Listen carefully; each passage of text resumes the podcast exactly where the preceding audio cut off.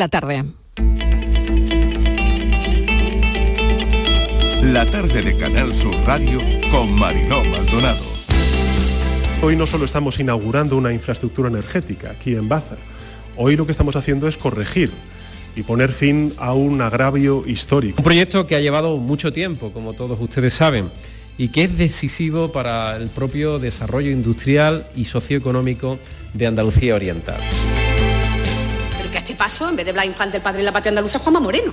De aquí a nada, celebramos el día de Juanma Moreno, que es el que ha escrito la historia de Andalucía y el padre de la patria andaluza. Porque por ese camino vamos pediría que se sumen a una fiesta que va a ser una fiesta de todos los andaluces, de los 8 millones y medio de, Andalucía, de andaluces. No sé dónde está el problema. Em, creo que quien lo, hace lo hace más desde el punto de vista de la exclusión, de, que quien critica una fiesta como esta eh, pretende un andalucismo que no sea un andalucismo integrador. Esta mañana FENADISMER ha celebrado una asamblea extraordinaria en la que se ha acordado por unanimidad no secundar el paro convocado por una organización minoritaria. Es evidente que los cambios estructurales y las ayudas económicas al sector, aprobadas este último año, nos llevan a un escenario que no justifica en la actualidad llevar a cabo una medida de presiones tan extrema como la anunciada quedan unos días por delante para que de alguna forma se entre en la sensatez, en la coherencia de los propios convocantes. Eh, lo que pedimos es que seamos todos solidarios. Nosotros lo que les pedimos es sensatez, les pedimos comprensión y sobre todo solidaridad este año la competencia es bestial, ¿no? Porque se han juntado eh, las películas de la pandemia, pero el hecho de estar ahí, el hecho de, de, que la Semana Santa de Sevilla como protagonista haya llegado, mm, vamos, estoy contentísimo. Me encanta, me encanta. Es un reconocimiento al trabajo y al mismo tiempo no solamente es un reconocimiento, sino es una investigación histórica, es también en sí un hecho artístico. ¿eh? El hacer una película también es un hecho artístico, entonces explicar con arte las cosas de arte me parece que tiene mucho arte. ¿Me he repetido? ¿He sido redundante? Bueno, estamos en Triana, aquí se puede ser redundante.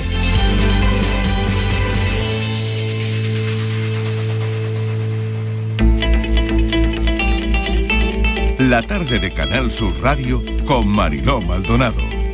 ¿Qué tal? ¿Cómo están? Acaban de oír los sonidos del día en nuestra línea de audios, los protagonistas de la actualidad, recogiendo todo lo que nos deja la mañana para destacar algunas historias en este tiempo de actualidad. Vamos con todos esos asuntos que atraviesan el miércoles. El tiempo está cambiante, tormentas en el Valle del Guadalquivir, sensación de más fresco durante más horas, aunque la lluvia es poca. Necesitamos más agua. En Lepe, tormenta con inundaciones. Inauguración de la nueva subestación eléctrica de Baza en Granada, puesta en servicio del tramo que la une con Caparacena en Atarfe, en el cinturón granadino de la nueva línea de 400 kilovoltios. El presidente del Gobierno, Pedro Sánchez, y el presidente de la Junta, Juanma Moreno, han asistido al acto eje de la autopista eléctrica de Andalucía Oriental. Va a crear 800 perdón, 8.700 empleos y atraerá a industria, así como combatirá la despoblación. Pendientes de la huelga de transporte, hoy Fenadismer ha decidido no unirse al paro, no se unen a la huelga pendientes de la denuncia por la muerte de un hombre de 37 años tras ser reducido por la Guardia Civil en Sevilla. Fue el 12 de septiembre y hoy se ha difundido en redes sociales 25 segundos de vídeo que han causado gran impacto en redes. Hemos sabido también que un juez de Barcelona imputa a Pablo Casado por presuntas injurias sobre el catalán en las escuelas pendientes de las elecciones legislativas en Estados Unidos. Veremos si se le complica la legislatura Biden y si, bueno, al final las encuestas se cumplen y los republicanos se quedan con Congreso y Senado. Estamos muy pendientes de, de cómo va todo eso. El dibujante gaditano Carlos Pacheco ha fallecido este miércoles a los 60 años. Hace apenas dos meses anunció que sufría esclerosis lateral amiotrófica, lo que provocó una auténtica oleada de solidaridad en redes sociales y hoy hemos conocido que Carlos Pacheco ya no está con nosotros. Para CESRE, retrato de una Semana Santa es un largometraje sobre la Semana Santa de Sevilla que cuenta el transcurso de la celebración en orden cronológico, con el foco puesto en lo que experimenta el público, transmitiendo distintos ambientes, transmitiendo las sensaciones que se vive en la calle, con el objetivo de hacer un retrato evocador de la celebración, casi, bueno, yo diría que casi impresionista. La verdad es que ha sido dirigida por Abad, ha recibido siete nominaciones a los Goya, Goyas que se van a celebrar en Sevilla. La Tierra ha integrado el plástico en todos sus ecosistemas. La humanidad, ¿saben cuánto ha generado? 9.500 millones de toneladas desde el año 1950, cuando comenzó a popularizarse el, plástico por su efectividad y porque era muy manipulable, una cifra absolutamente descomunal, 9.500 millones de toneladas desde el año 1950, que equivale a una tonelada por cada persona viva en la actualidad. Fíjense, esos son los datos.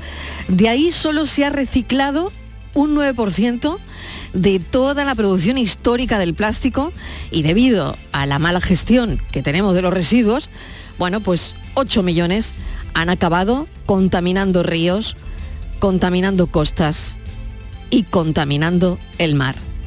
Bienvenidos a la tarde. Esto no es más que otro sarao en el que te has colado con un traje alquilao. Ni siquiera me han nominado cuando paso a su lado. ¿Qué coño le ha pasado? Antes venían a verte, ahora no pueden ni verte. Antes estabas al dente, pisabas mucho más fuerte. Antes venían a verte, ahora no pueden ni verte. Antes estabas al dente pisabas mucho más fuerte. No hace tanto que tenías la portada, en tu teta mi frase tatuada. Ahora tengo que esperar en la entrada. Ya no hay VIP ni mesa reservada, ya no, ti como algo que pasó. Delirio de grandeza, sueño de ambición. ¿Cómo era que empezaba mi última canción? No sé. Esto no es más que otro sarao en el que te has colado con un traje alquilao. Ni siquiera me han nominado cuando paso a su lado. ¿Qué coño le ha pasado? Elegir a Jorge Drexler no es raro en este programa, pero hoy lo hacemos porque está haciendo campaña para la candidatura del Carnaval de Cádiz para, ya saben, para que sea patrimonio inmaterial de la humanidad por la UNESCO. También lo hacen Joaquín Sabina y lo hacen Javier Roibal. Tuve la suerte de ser pregonero del Carnaval de Cádiz en el 2009. Así que no solo por eso, sino porque creo firmemente que lo merece, apoyo inquebrantablemente la candidatura del Carnaval de Cádiz como patrimonio inmaterial de la humanidad. Ojalá así sea para placer absoluto de todos. Muchísimas gracias. Soy Jorge Drexler, o Jorge, como me dicen en Cádiz, en el carnaval. Soy ex pregonero del carnaval de Cádiz y les digo con sinceridad que haber sido pregonero del carnaval de Cádiz ha sido no solo uno de los desafíos artísticos más grandes que he tenido, sino uno de los títulos que llevo con más orgullo en mi vida. Ser pregonero del carnaval de Cádiz implica meterse en un mundo de poesía, de, representación teatral, de precisión coral, de, de, ideas, de humor, de creatividad, como el que no conozco realmente en ningún otro lugar del mundo. Entonces quiero dar mi apoyo para que el Carnaval de Cádiz sea nombrado Patrimonio Inmaterial de la Humanidad por, por la UNESCO. Así que desde aquí, desde Nueva York, donde estoy de gira, mando este saludo. Chao. Pues ahí los tienen. Javier Roibal, que acaban de oír al principio, y Jorge Drexler, que hemos puesto una de sus canciones nominado, haciendo campaña para el Carnaval de Cádiz. Hace tanto que tenías la portada en tu teta, mi frase tatuada. Ahora tengo que esperar en la entrada. Ya no hay VIP ni mesa reservada, ya no, ya no, ya no. La gente piensa en ti como algo que pasó. Delirio de grandeza, sueños de ambición. ¿Cómo era que empezaba mi última canción? No sé. Esto no es más que otro sarao en el que te has colado con un traje alquilado. Ni siquiera me han nominado cuando paso a su lado. ¿Qué coño le ha pasado? Tres y diez minutos de la tarde vamos con toda la actualidad. Han ocurrido más cosas esta mañana. Mesa de redacción. Estíbaliz Martínez, ¿qué tal? Bienvenida. Hola Marilo, ¿qué tal? Muy buenas tardes. Pues vamos a empezar contando una historia de suspense, una historia de terror, pero una historia tan real, Marilo, como la vida misma. Le ha ocurrido al supervisor de la cárcel de Huelva, se llama Domingo Camacho. Es una historia, Marilo, que aún todavía no se ha cerrado del todo, pero que, bueno, afortunadamente él ha sobrevivido sin secuelas aparentemente, ¿no? Verán, Sufrió eh, esto en el 2018 tres intoxicaciones por culpa supuestamente de una enfermera de su servicio que le introducía metadona y otras sustancias en la comida y que ahora esta mujer, bueno, pues afronta 23 años de, cárcel. En dos ocasiones distintas, eh, hay que ir al verano de hace cuatro años, domingo, eh, probó las comidas de esta mujer, comidas caseras que llevaba en una fiambrera y dice él que sabían amargas, pero jamás sospechó que su compañera lo que quería realmente era su puesto de trabajo y que le había puesto presuntamente un cóctel de metadona, llevaba también tranquilizantes y llevaba también un medicamento para el dolor eh, neuropático, que dicen que combinados pues dispara sus efectos. Eh, unos meses después, el 9 de noviembre, el médico de la prisión llevó lentejas para comer y estaban comiendo lo mismo que el enfermero, iban a comer lo mismo y resulta que sufrió la misma intoxicación, los dos la misma. Eh, bueno, dice que en ningún momento sospecharon de que podía haber detrás algo, algo raro, ¿no? Pero cinco días más tarde, el 15 de noviembre, seis enfermeros, seis, sienten mareos, vómitos eh, después de que habían desayunado juntos. Entonces ya se mosquearon un poco y se hicieron el test de drogas y fíjate, descubrieron, Mariló, que todos habían sido envenenados a través de, del café. Entonces lo denunciaron, lo pusieron en conocimiento de instituciones penitenciarias y la policía abrió pues una investigación. Un mes después la enfermera fue detenida y empezaron, bueno, pues ellos un poco pues a respirar más, más tranquilos, ¿no?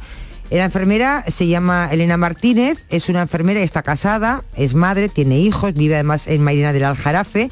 Dice que aparentemente que no tiene, vamos, aparentemente que no se le ha diagnosticado ninguna patología mental. Ella, por supuesto, niega los hechos por lo que eh, se ha sentado en, el banquillo.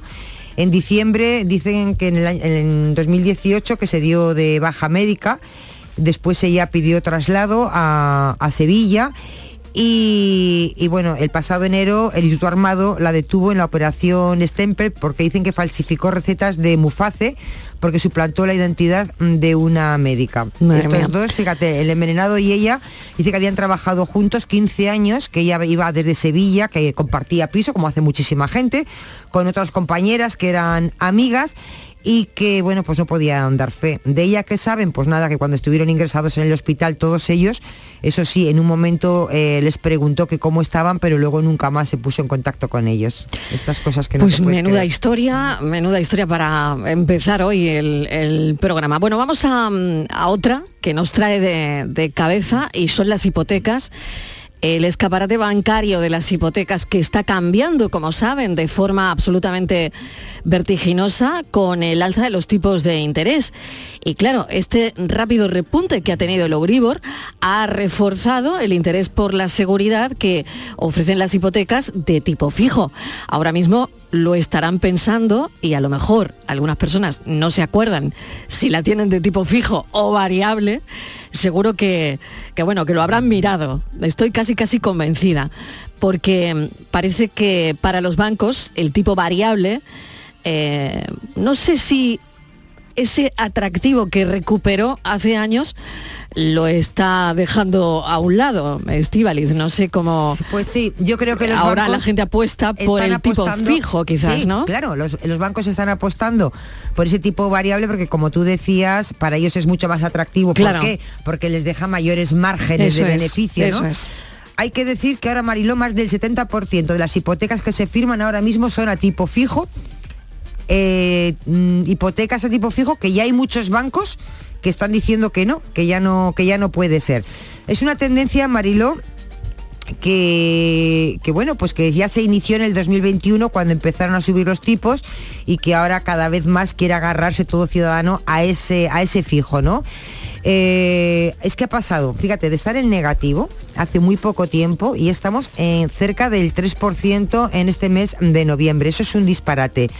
Esto quiere decir que una hipoteca media, Mariló, puede suponer más de 200 euros al mes. Así que eh, los consumidores, los ciudadanos se han puesto manos a la obra para sortear ese impacto sobre su bolsillo, se acercan a, los bancos para, bueno, muchos de ellos intentar cambiar si tenían variable a fijo y, y a ver cómo pueden, cómo pueden negociar, ¿no? Hay que decir que ahora mismo, si estás buscando una hipoteca tipo fijo, que sepa que está rondando en torno al 3%, en el mejor de los casos, el 3%, ¿eh? porque quedan muy pocas entidades que ofrecen este tipo de interés. Eh, por ejemplo, mm, por debajo del 3 ahora mismo yo creo que está eh, a 2,53 de Evo Banco a 25 años, a 2,81 el BBVA, con la contratación online a 15 años, que es, fíjate, es poquísimo, y, ya está, porque el resto están todos, eh, Banquinte, Santander, todos ya, incluso el Banquinter está Marilo en un 4,19, o sea, un disparate. Así que ahora mismo, si hay alguien que está intentando comprar, eh, coger una hipoteca, pues vendría bien algunos consejitos. Y es lo que vamos a hacer ahora mismo, sobre todo porque, bueno, si tenemos que pensar en comparadores de hipoteca, hemos buscado una persona que, eh, bueno, en esta entrevista nos va a dar alguna clave. Lauren Amar, CEO de Help My Cash. Vamos a comparar con eh, las mejores ofertas bancarias. Gracias por acompañarnos. Hola, buenas. Bienvenido.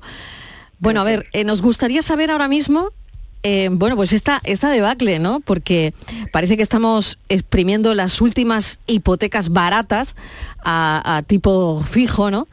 Porque, bueno, em, aunque los bancos ahora mismo como comentábamos hace un instante, lo que le interesa es eh, vendernos hipotecas de variables, ¿no? Correcto, correcto. Eh, lo has dicho perfectamente. Estamos en los últimos momentos en los que se puede conseguir una hipoteca fija a un precio bajo.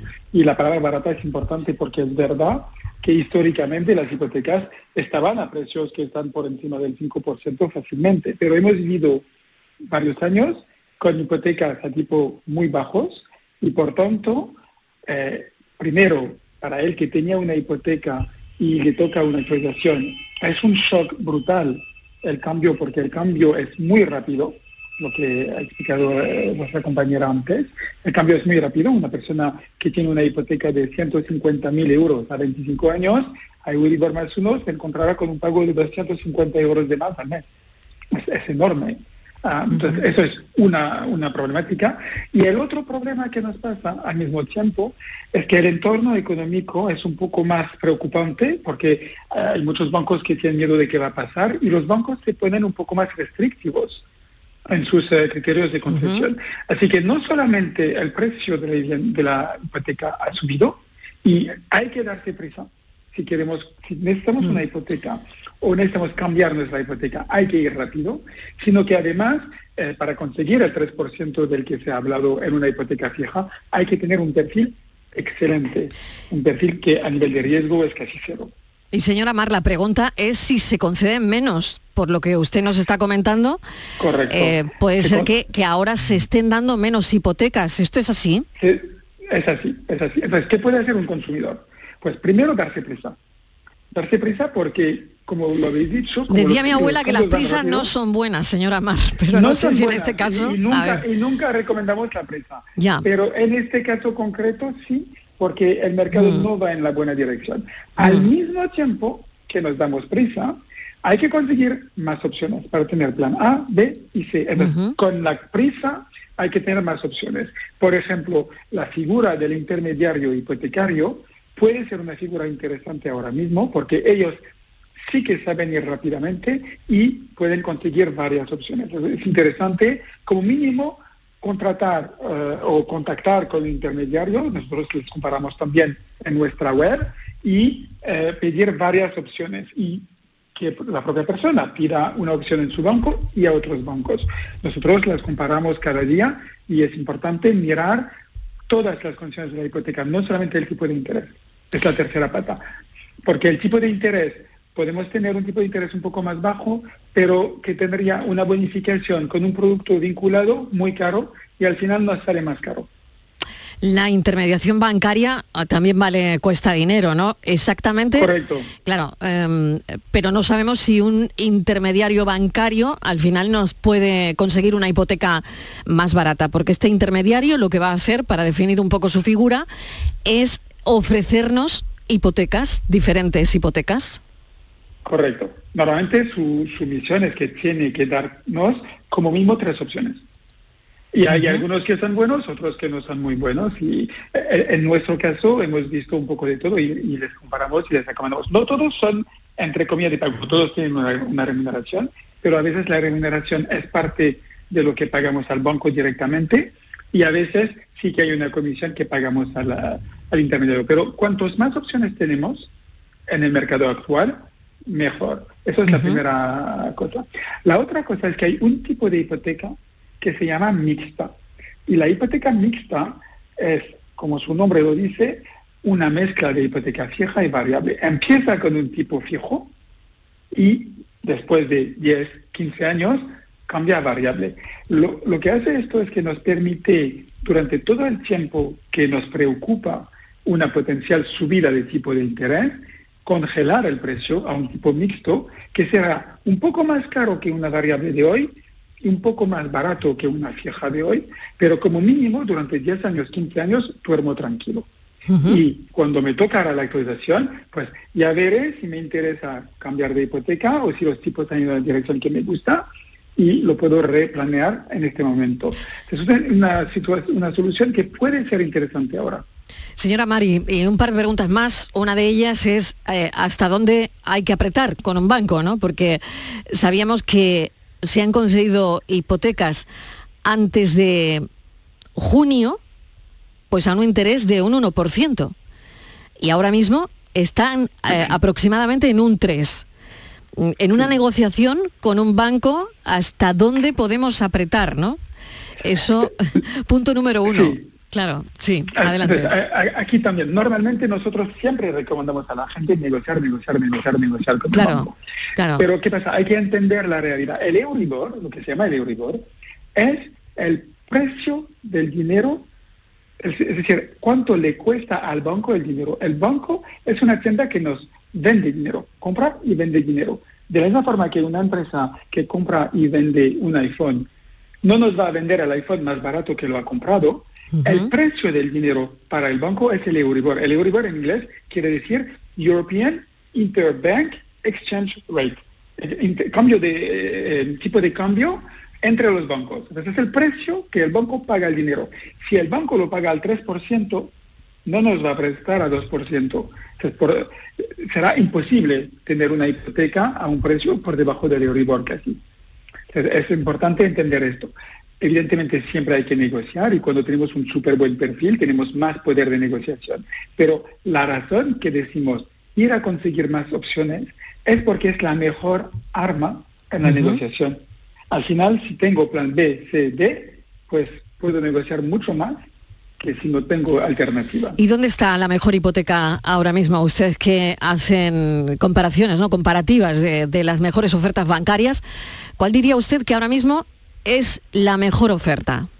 Me, encantaría tener una respuesta simple. La verdad es que el mercado es tan nervioso que entre cuando hablamos con un banco por la mañana y por la tarde a veces cambian las condiciones porque los bancos mismos tienen miedo. Entonces nosotros tenemos en horas, o sea que las condiciones cambian ahora mismo en horas. No, en horas, pero pero cambia, exagero un poco en horas, pero es verdad que pueden cambiar varias veces durante el mes. Eh, o bien la política cambia y hace que haya el producto pero ya no lo dan. Entonces nosotros en, en helpmycash.com sí que tenemos un ranking de las mejores hipotecas y tenemos mejores fijas, mejores variables, mejores mixtas, incluso diferentes opciones según el perfil y los actualizamos literalmente cada vez que vemos un cambio. Entonces, ser, ser atento y ir en los comparadores como el nuestro para informarse antes. Igualmente, creo que en el mercado actual, hablar con un intermediario, no pagar antes de tener una hipoteca. Si el intermediario dice hay que pagar para empezar, no.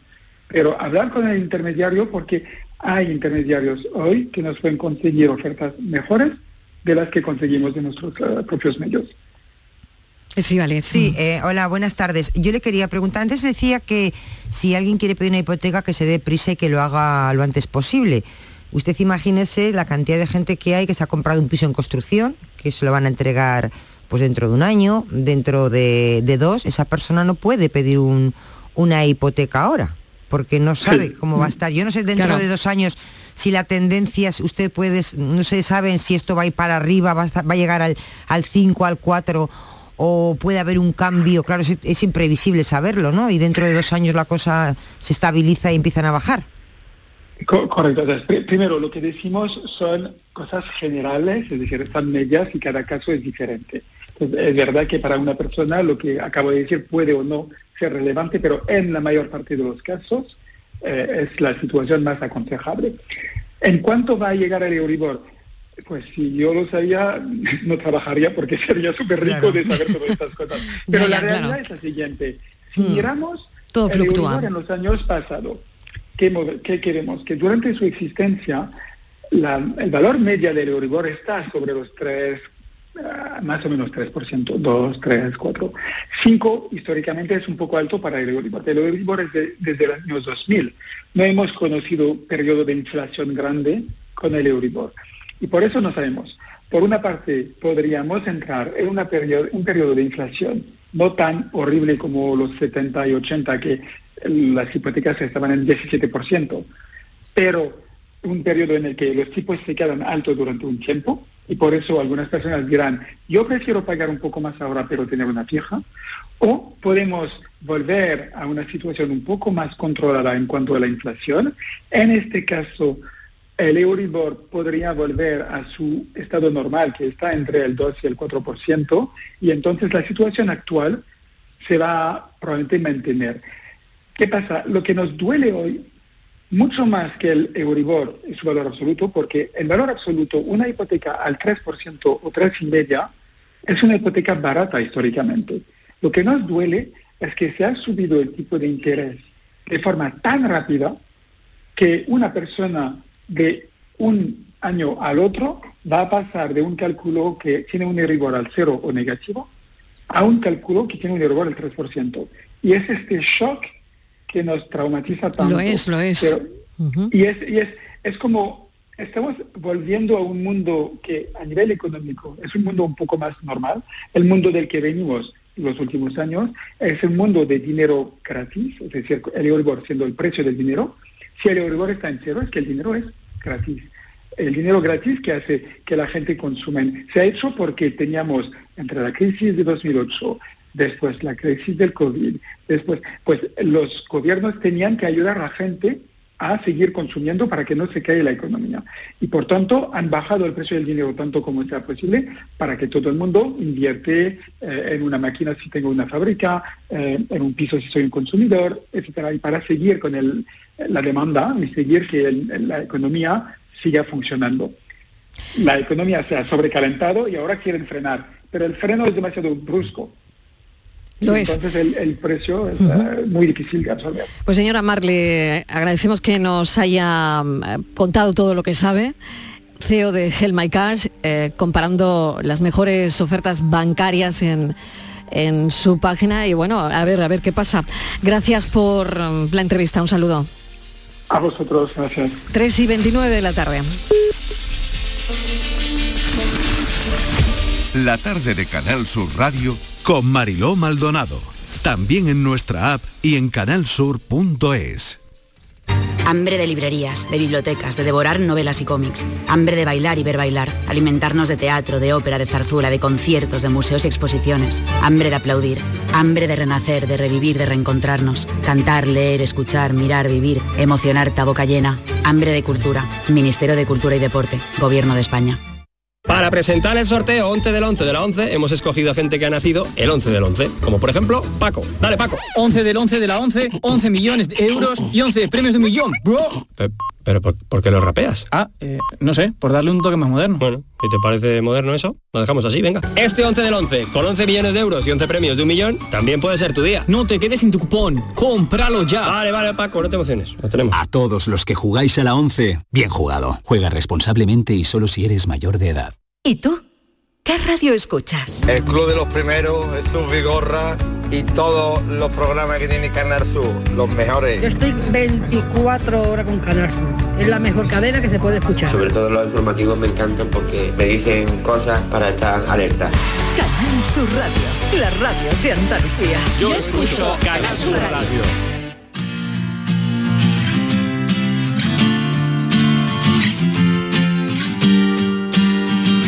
La tarde de Canal Sur Radio con Mariló Maldonado.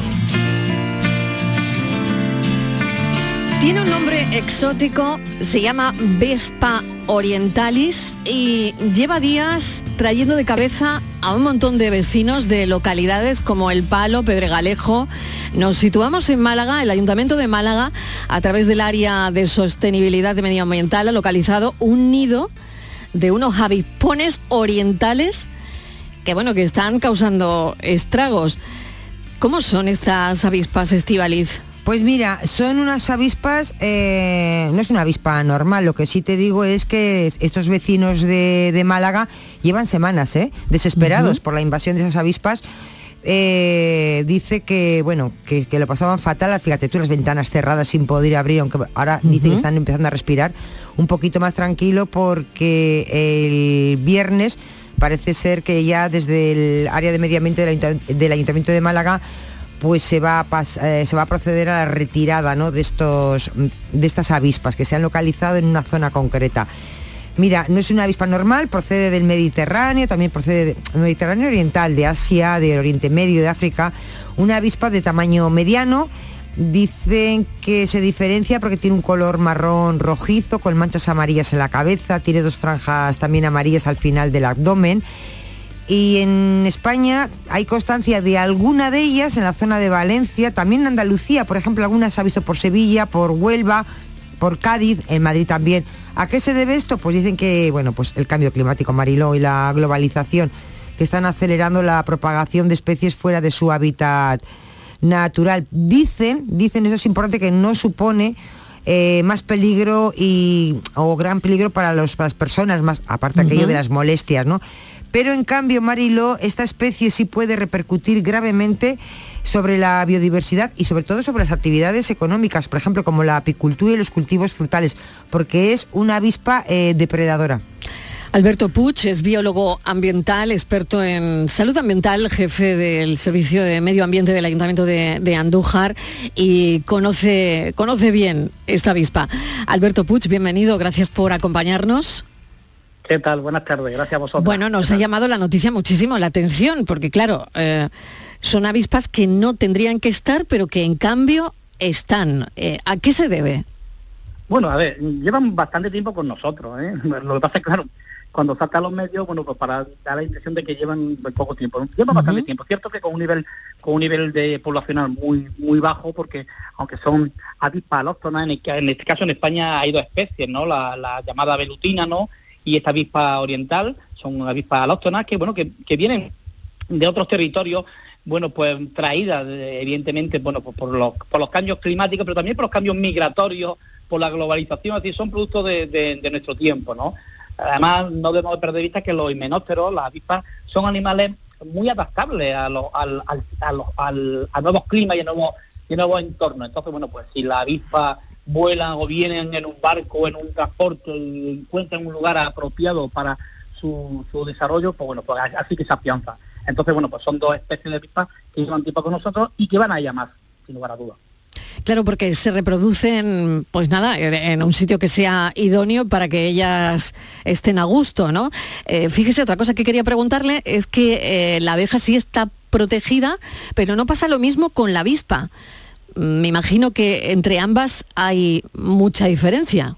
Bueno, va- vamos a ver. mm, La, abeja es, es, eh, digamos, una manera, es un animal con función eh, económica, ¿no? Eso es. Entonces, bueno, de alguna manera tiene una protección mayor porque porque de alguna manera su función polinizadora es muy muy importante. Cuidado que también de la avispa, la avispa que es una, la- una familia muy muy interesante donde hay eh, bueno pues hay eh, especies sociales como en este caso como son estas, estas dos, la velutina y la orientalis, que por eso las hace quizás más llamativas o más en teoría más peligrosas, porque son especies sociales que hacen grandes aparatosos aparatosos eh, aparatosos nidos, pero la mayor parte de, la- de las avispas en Andalucía son avispas de alguna manera, entre comillas, beneficiosas. Digo entre comillas, bueno, porque todo el mundo va a pensar que la avispa al final es algo que, que- que lo tengo que retirar, de lo que me tengo que, que alejar.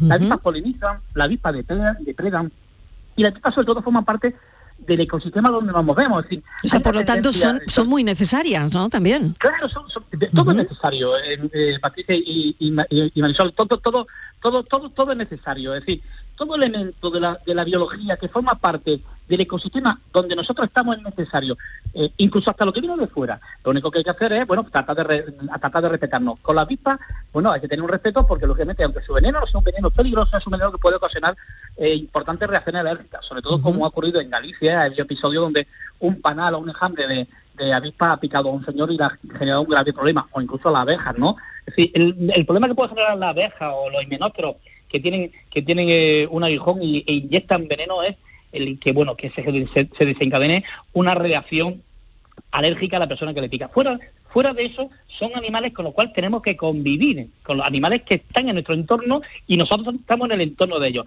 con independencia de que después, eh, además tengan beneficios económicos, que también los tienen, ¿no?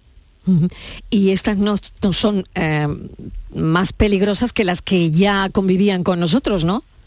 No, no, no son, no son más peligrosas, insisto, vamos, vamos a ver.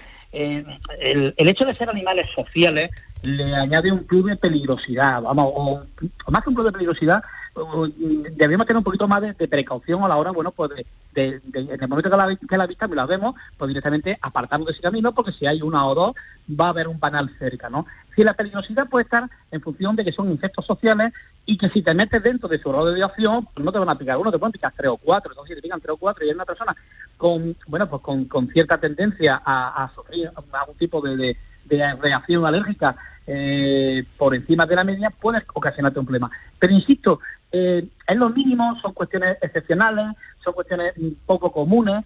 Mm, Vamos a, verlo como biólogo, hablo, pero también como gestor de espacio público. Vamos a ver la convivencia con los insectos con más normalidad. Es decir, vamos a verlo como que están ahí, nosotros estamos aquí, tenemos que compartir espacio, tiempo y sobre todo, bueno, providencia, porque de alguna manera el tiempo que nos está tocando un tiempo de, de- de reflexión sobre el- nuestro, nuestro papel como, como en el ecosistema y el ser humano tiene que apoyar o, o por lo menos tiene que difundir cierta relación de normalidad con aquellos insectos que nos rodean. Y la avispa, ya sean alóctonas o sean eh, propias, son insectos que nos rodean. Evidentemente, la- los, los insectos que vienen de fuera, los alóctonos, bueno, vamos a tratar de combatirlos porque, entre otras cosas, pueden generar también daño a los insectos aló- al- naturales, pero sin obsesionarnos, ¿vale? Porque también la naturaleza se reequilibra entre ellas, ¿no? Sí, me estaba preguntando también si habría alguna manera de, de ahuyentarlas, porque es verdad que algunos nos ponemos un poco nerviosos o nerviosas cuando las tenemos cerca, ¿no? Sobre todo, bueno, pues son avispas que prácticamente tienen, son como una moneda de, de, de 10 céntimos eh, aproximadamente, ¿no? O sea, no, Mira, no, sé, no, es un, es un avispón. Una Es- una- un avispón, ¿eh? Un avispón. Una avispa tonsa, ¿no?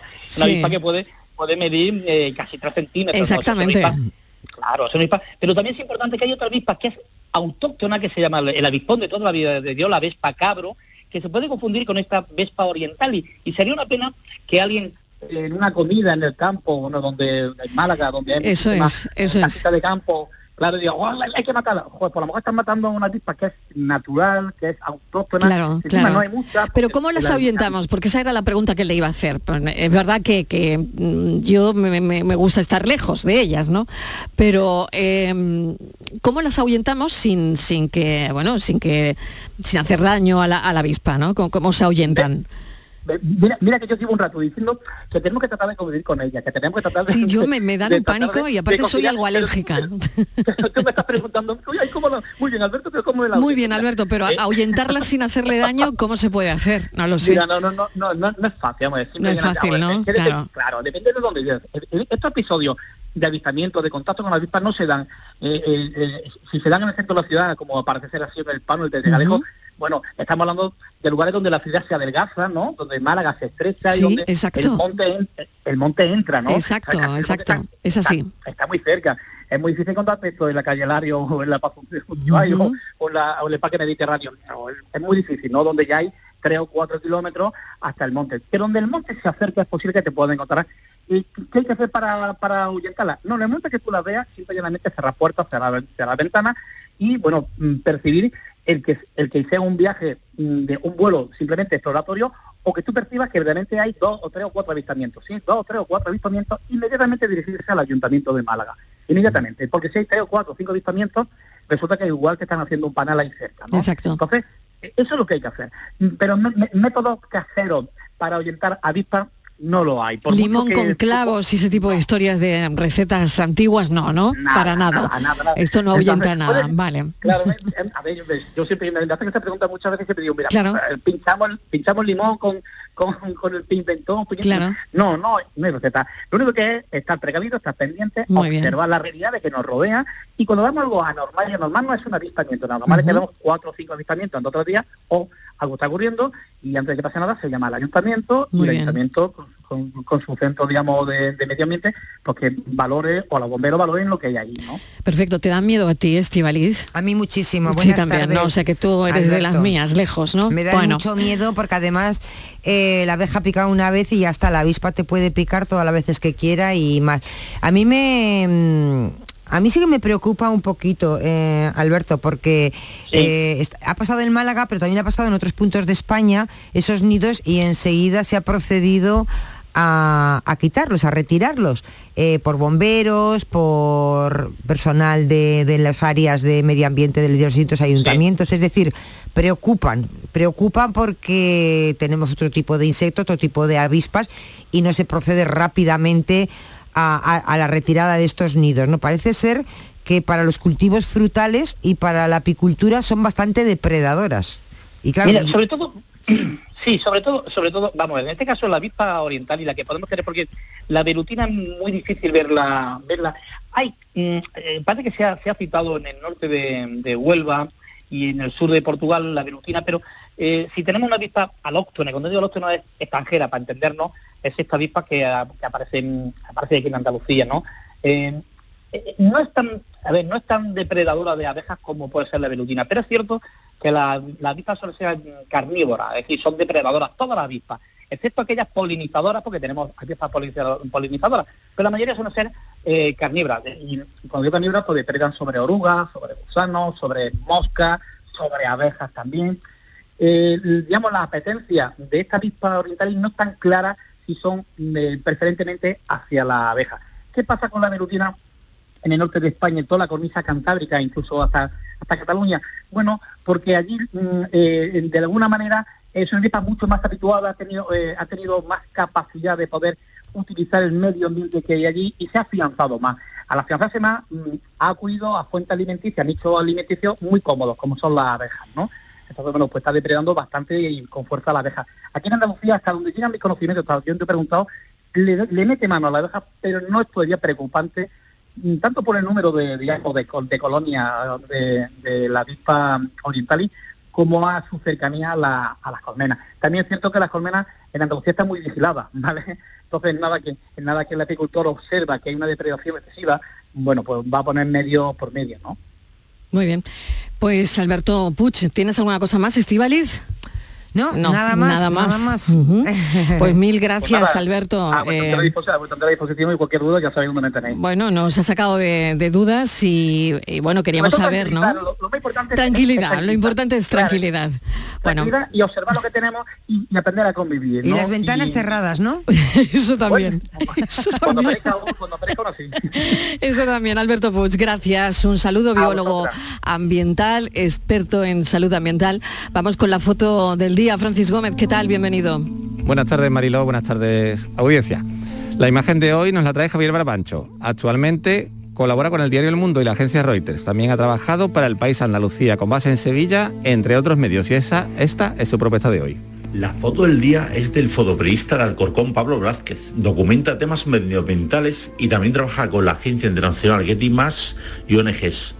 Este verano estuvo cubriendo incendios y sequía. Destaco, por ejemplo, una de sus fotos, que resume también la actualidad de, este año, que la tomó en la provincia de Guadalajara, donde se ve un campo de trigo y un árbol caído. Para documentar este tema se ayudó de un dron. Debido a la sequía, además de perjudicar a los ciudadanos, hay mucha flora y fauna que no sobrevive. Y por otro lado, la mala gestión de recursos hídricos que empeoró la situación. Estamos ante un problema que como no se actúe de inmediato, vamos al camino de la perdición. Hay que reflexionar sobre sus actuales consecuencias. Fotoperiodistas que buscan su imagen del día. La tarde de Canal Sur Radio con Mariló Maldonado. También en nuestra app y en canalsur.es. La radio de Andalucía está en Canal Sur Sevilla. Rafael vuelve a Sevilla con su gira triunfal. 24, 25, 26 y 27 de noviembre en Fibes. Compra tus entradas en rafaelnet.com y fibestickets.es. Rafael en concierto. Llega una edad en la que sabes que hay cosas que no volverás a hacer. Correr, saltar, morder sin miedo. ¿Morder? Claro que puedes morder sin miedo. En The Implant queremos que tus dientes no te impidan hacer lo que quieras. Por eso este mes te ofrecemos tus implantes dentales con un 10% de descuento. Ven a visitarnos, primera consulta gratuita y sin compromiso. Pide tu cita en theimplant.com y vuelve a sentirte joven. Trabajo en equipo. Bien hay los ocho. Compromiso. Nadie se descompone. Esfuerzo. Reviento cada parada. Sacrificio. Dicen que nunca se rinden. Constancia. Sigo. Sigo. Amor por unos colores. ¡Vamos, Betis! ¿Te lo vas a perder? Regata Sevilla Betis, sábado 12 de noviembre desde las 10 y cuarto en el Muelle de las Delicias. Hola, soy Ángel Yacer y este jueves estreno en el Cartuja Center La Jaula de las Locas, la gran comedia musical de Broadway. Espectacular, emocionante, divertida. La Jaula es la fiesta a la que no puedes faltar. Solo hasta el 13 de noviembre, siete únicas funciones. Entradas en Cartuja Center y la jaula de las locas.es. ¿Y tú? ¿Qué radio escuchas? Es el carrusel taurino de los domingos por la tarde. Yo prácticamente me llevo todo el día con ustedes, con Marilo, con cafelito y beso y lo de salud también lo escucho. El tuyo, me gusta la noche más hermosa.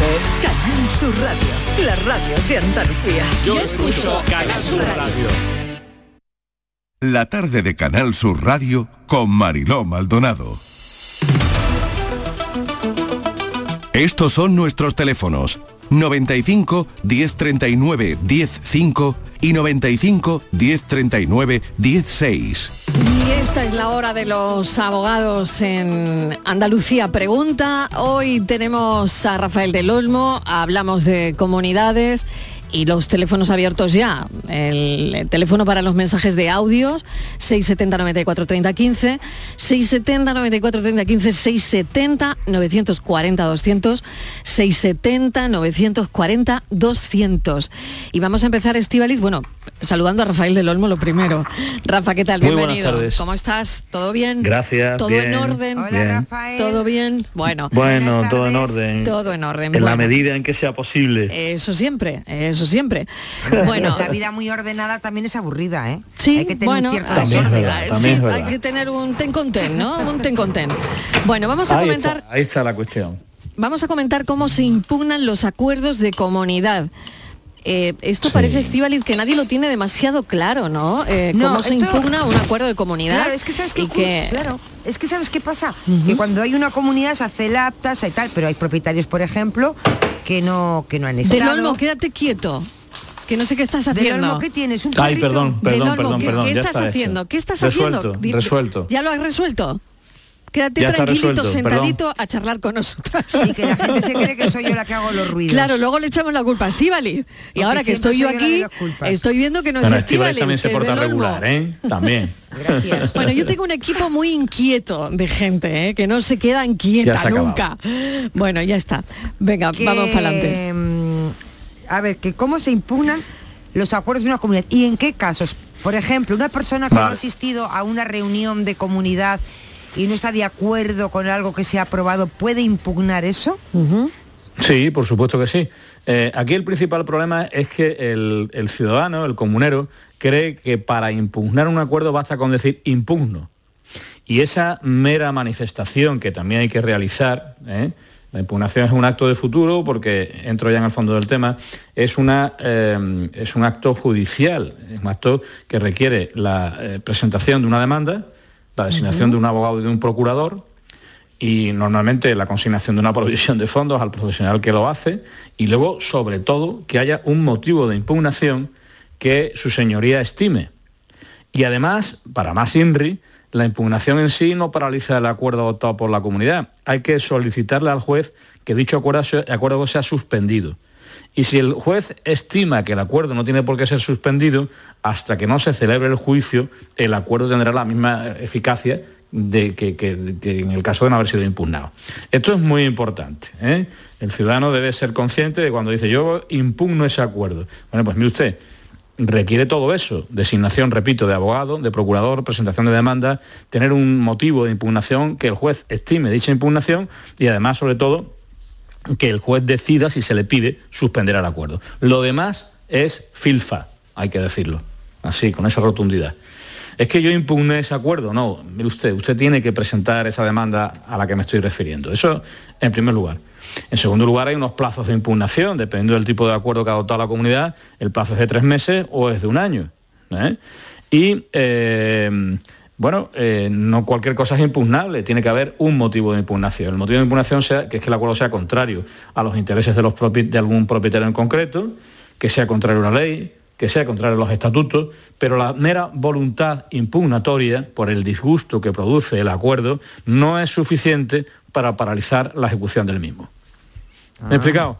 Bueno, sí, como siempre, muy Sí, bien te has sí, explicado. claro, eh, Ahora bueno. vamos a ver, eh, ¿qué pasa con los administradores de finca? O sea, con los contigo y los tuyos.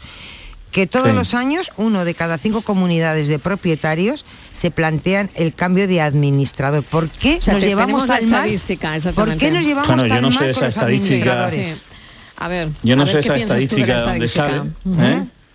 No desconozco esa estadística Bueno, de dónde sale. Yo Eh, creo por la que por este misma. país y por otros en general estamos todos siempre molestos porque claro, el administrador tiene que agradar eh, a todos los vecinos, eso es imposible, Bueno, tú pero lo eso sabes. es un problema del, del- del desagradado. El profesional nos no tiene mucho por qué tampoco generar luz- una impronta de agrado permanentemente. Lo que Si tiene que hacer es cumplir con sus obligaciones.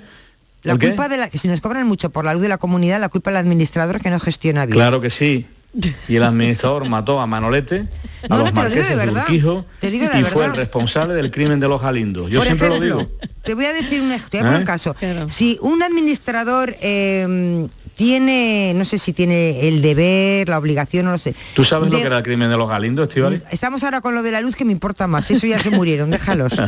Y eso, aquello ya está. Ella era muy resuelto. pequeña, era muy pequeña y no, no estaba en el tema. sí, sí, sí, no estaba en el tema, era más Pero joven, ¿eh? No, sí, no, no, no, no. Escúchame, una, eh, un administrador, por ejemplo, ahora que hay mucho, muchos problemas y conflictos con el tema de las luz, de los recibos de la luz que son muy caros en las comunidades.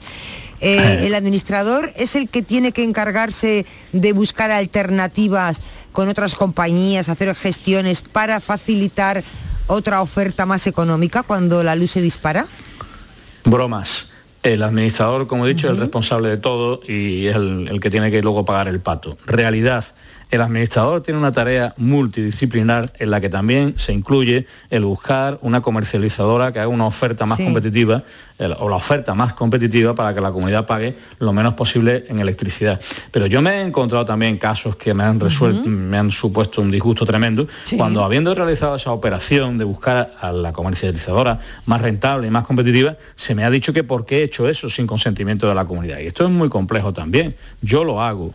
El profesional debe hacerlo, pero también se encuentra, se- nos encontramos con la incomprensión de nuestros clientes cuando hacemos ese tipo de cambios, con unas interpretaciones que no vienen al caso.